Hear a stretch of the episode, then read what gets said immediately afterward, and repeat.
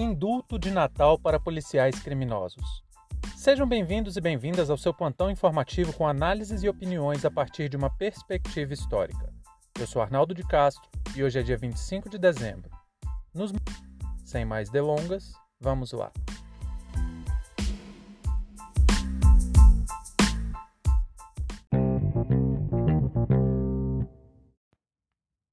Na véspera do Natal, foi publicado no Diário Oficial da União o decreto que concede o perdão presidencial a criminosos. Na publicação, foi definida a regra para obtenção do privilégio dado uma vez por ano pelo presidente da República. Os beneficiados serão policiais e militares, seguindo a mesma lógica do ano anterior. Jair Bolsonaro foi um grande crítico da concessão desse benefício, esbravejando suas famosas frases de ódio contra criminosos. Suas palavras duraram somente até ele se tornar presidente da República.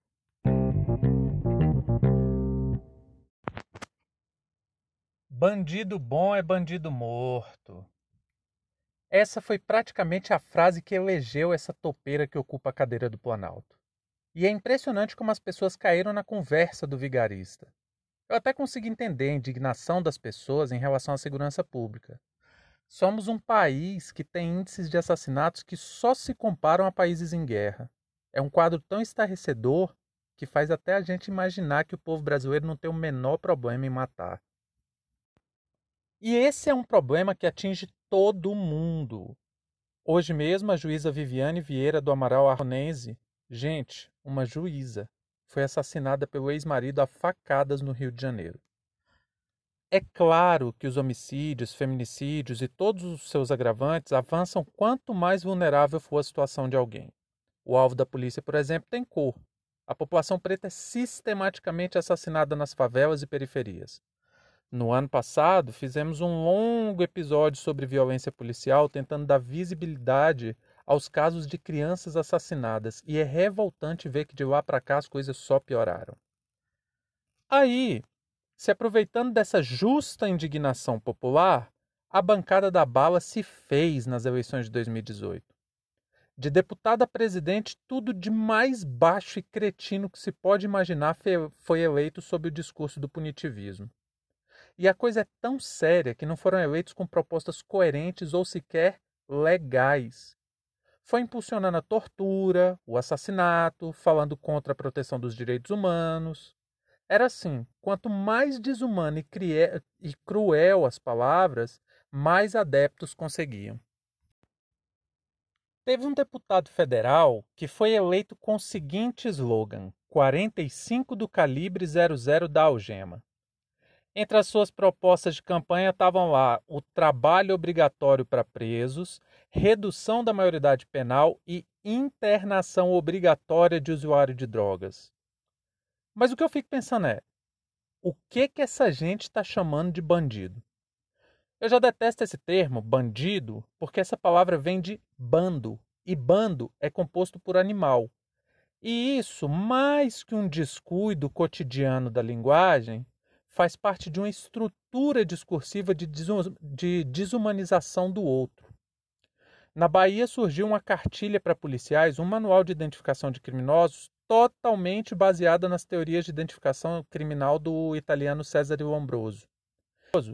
Foi o responsável por uma das teorias raciais mais absurdas que só pode ser comparada aos princípios nazistas. Escreveu um livro chamado O Homem Delinquente e sua tese central é que algumas pessoas têm predisposição natural para cometer crimes. E, obviamente, nos estudos de Lombroso, quanto mais preta for a etnia, mais propensa ao crime é uma pessoa. Esse tipo de ideia ainda está impregnada na formação policial brasileira. E não é nenhuma coincidência, por exemplo, que a PM baiana seja a terceira mais brutal do país.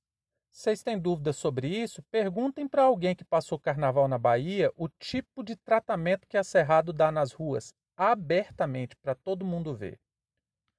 Muitas dessas atrocidades policiais acontecem pela conivência do Estado. São diversas instituições protegendo a violência policial sistêmica. O que se vê de casos de policial matando crianças, atirando pelas costas ou em gente desarmada e alegando que agiu em legítima defesa ou para garantir a lei e a ordem não é brincadeira. tem que ser um caso muito grave, muito explícito, flagrante de homicídio qualificado para um policial ser preso no Brasil. Aí tem gente que diz: ah, mas tem policial preso. E tem mesmo, porque é uma instituição que treina homicidas e fomenta comportamentos criminosos. Aí, pelo segundo ano consecutivo, o presidente concede indulto a policiais que assassinaram, mas que foram condenados pelo homicídio culposo, ou seja, aquele que não tinha intenção de matar. Ora, a gente sabe que um dos principais mecanismos, um dos mais constantes usados pela polícia para se livrar de penas, é exatamente alegar que agiram no exercício da função e que não tinham a intenção de matar. Esse foi um dos argumentos que a defesa dos 11 militares que dispararam quase três centenas de bala no carro do Evaldo Rosa tentaram usar. O mesmo aconteceu no caso da menina Agatha Félix. Mas o efeito real que esse induto tem é ainda pior. Porque ele tem potencial sim de colocar nas ruas gente perigosa que usou da sua função para matar.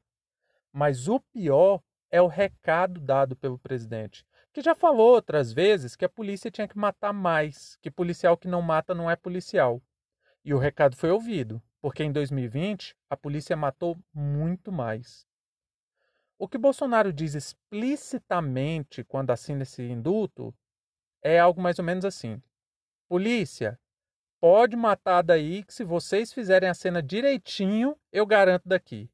E sem sombra de dúvida, os maiores beneficiados disso são as milícias e os policiais corruptos. Então, eu volto à pergunta: quem é o bandido? O bandido não é alguém que comete crime.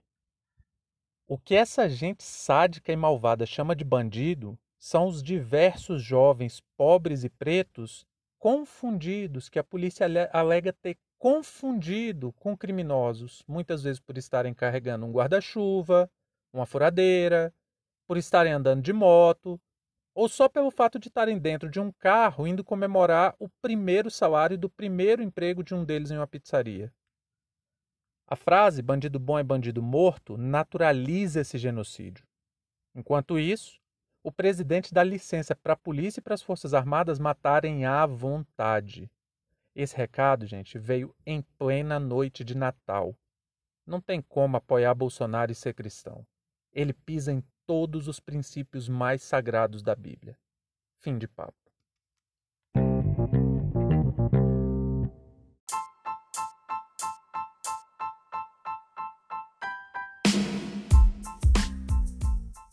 Entre tantos fatos que nos cercam e com a velocidade de informações a que estamos submetidos, essa foi nossa escolha para o destaque de hoje. Repetimos: caso você queira dar sua opinião, nos mande uma mensagem de voz em anchor.fm história oral e participe dessa discussão. Muito obrigado a você por prestigiar o nosso trabalho e até a próxima.